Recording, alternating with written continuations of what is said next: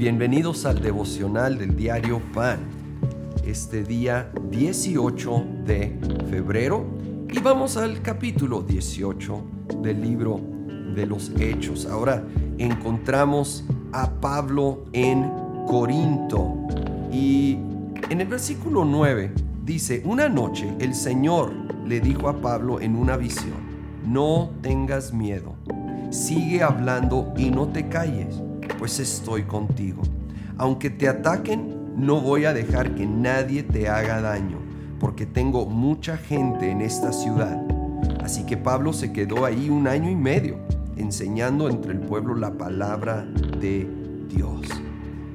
A pesar de la resistencia, a pesar de lo difícil que, que se estaba poniendo en cada ciudad, uh, incluyendo en Corinto, viene esta palabra de Dios para Pablo. Y saben, aunque obviamente hay un aspecto muy personal para él, refleja el corazón de Dios para todos nosotros. Y nos dice, no tengas miedo, sigue hablando y no te calles, sigue siendo testimonio allí donde nos encontramos, donde Dios nos ha plantado. Y dice, es interesante, tengo mucha gente en esta ciudad. Había muchos en Corinto que iban a ser salvos. Y Dios los llama así, tengo gente en esta ciudad, aunque todavía no se habían acercado. Él tiene mucha gente en esta ciudad. Él tiene mucha gente en esa ciudad, en ese pueblo, en esa población donde tú te encuentras. Y Él quiere usarte a ti y a mí como un instrumento de Él para que esas personas vean la luz de Cristo Jesús y se acerquen y se rindan a los pies de Jesucristo. Así que no nos desanimemos, no tengamos miedo en medio de lo que se está viviendo. Sigamos o empecemos, si no lo hemos hecho, a realmente vivir nuestra fe, vivir ese testimonio vivo, permitir al Señor usarnos para marcar una diferencia en nuestra en nuestro entorno, familia, escuela, trabajo, en donde quiera que estemos, porque Dios tiene mucha gente allí en ese contexto que Él quiere alcanzar.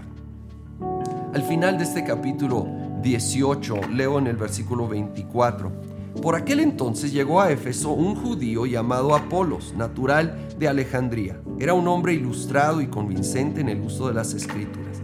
Había sido instruido en el camino del Señor y con gran fervor hablaba y enseñaba con la mayor exactitud acerca de Jesús, aunque conocía solo el bautismo de Juan. Comenzó a hablar valientemente en la sinagoga. Al oírlo, Priscila y Aquila lo tomaron a su cargo y le explicaron con mayor precisión el camino de Dios.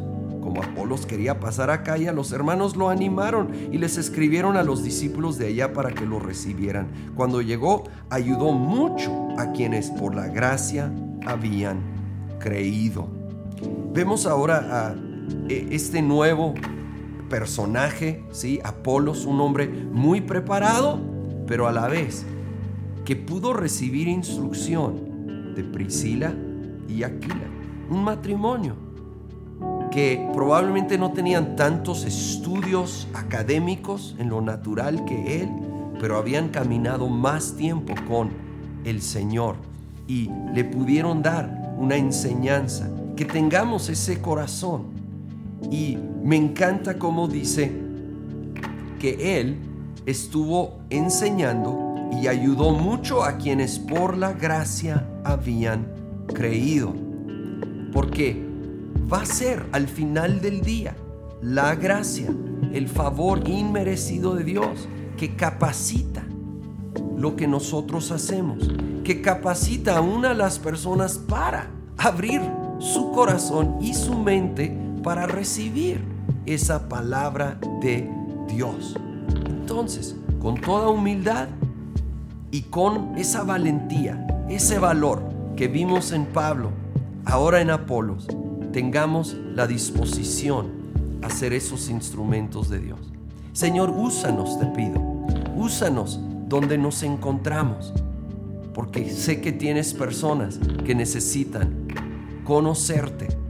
Trae esa gracia, gracia a nuestras vidas para honrarte, para ser un instrumento tuyo, un testimonio vivo para ti. Gracia a los que nos rodean para reconocer su necesidad de Dios, acercarse a ti, escuchar y creer el Evangelio.